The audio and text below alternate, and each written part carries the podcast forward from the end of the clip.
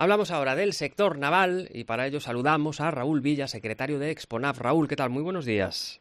Buenos días, en esta semana que tenemos que lidiar con tanto temporada y Muy mal tiempo, sí señor. Hablas en la última entrada de tu blog de El Patín, ingenioso invento que permite la botadura de los grandes buques. Eh, ¿Para qué sirve? ¿Cómo surge esto del patín?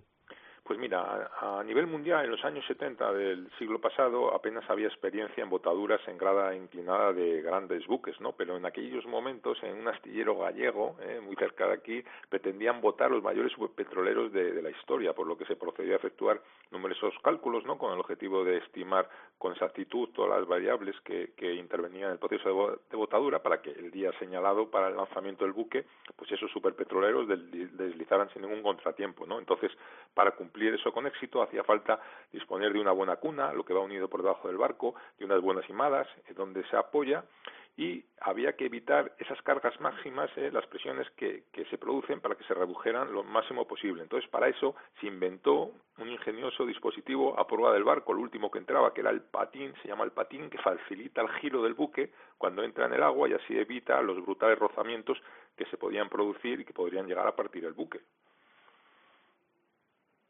Las, las botaduras de los años 70 fueron un éxito, ¿no? Sí, efectivamente. Entre, los 60, entre el año 67 y el 83, Astano construyó 38 buques petroleros. ¿eh? Aquellas naves había desde pequeñitas de 500 toneladas hasta las grandes de 300.000 toneladas de, de, peso muerto. En aquel momento se produjo el hito histórico de, de, la botadura de la Arteaga en el año 72, o sea, hace poco fueron los, los 50 años.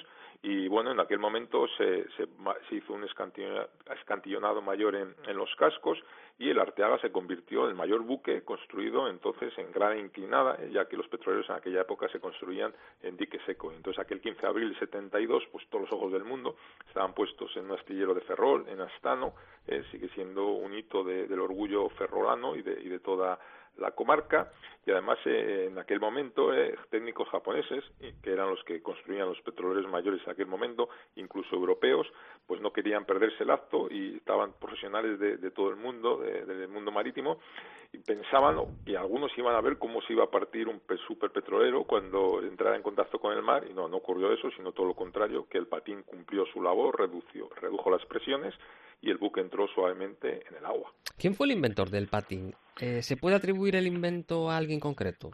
Pues sí, hay que destacar a un mugardés que se llama José Deus, eh, que fue el cerebro que, ideó el patín y perfeccionó los procedimientos de, botaduras. Eh. Hoy en día, a sus 94 años, el capitán de fragata José Deus, pues además eh, puede, puede presumir de que tuvo una vida llena de éxitos y de muchas historias trepidantes, porque en su época en la Marina pues fue hasta dado por desaparición en dos ocasiones, llegó a, salvar a la tripulación de submarino y al final, pues bueno, fue, fue uno de los, de, junto a José María González Llanos, uno de los creadores del astillero de, Astano, y digamos que comenzó en el año 1963, donde al final se, se jubiló en el Departamento de Ingeniería y Estudios, y bueno, es considerado como uno de los mayores expertos mundiales del proceso de botadura, fue el que inventó el patín, además perfeccionó el procedimiento de soportado del buque en lo que se denomina cama elástica, y fue lo que permitió que se pudieran botar aquellos grandes buques de, de 300.000 toneladas. Mm.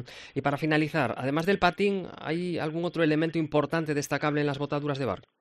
Pues mira, yo destacaría otros dos elementos. ¿eh? Por un lado, eh, hay que pensar que cuando se hace la botadura hay que transferir el peso del buque de la cama de construcción, en donde se apoya, a la cama de deslizamiento, que es donde se desliza el día de la botadura. ¿no? Pues para eso tenemos un simple recipiente o simples recipientes metálicos que se denomina la caja de arena. ¿no? Entonces, un misterio radica que contiene unas bolsas de arena que son pinchadas para que esta vaya saliendo y esto permite que se produzca la transferencia del peso de una cama a otra, ¿no?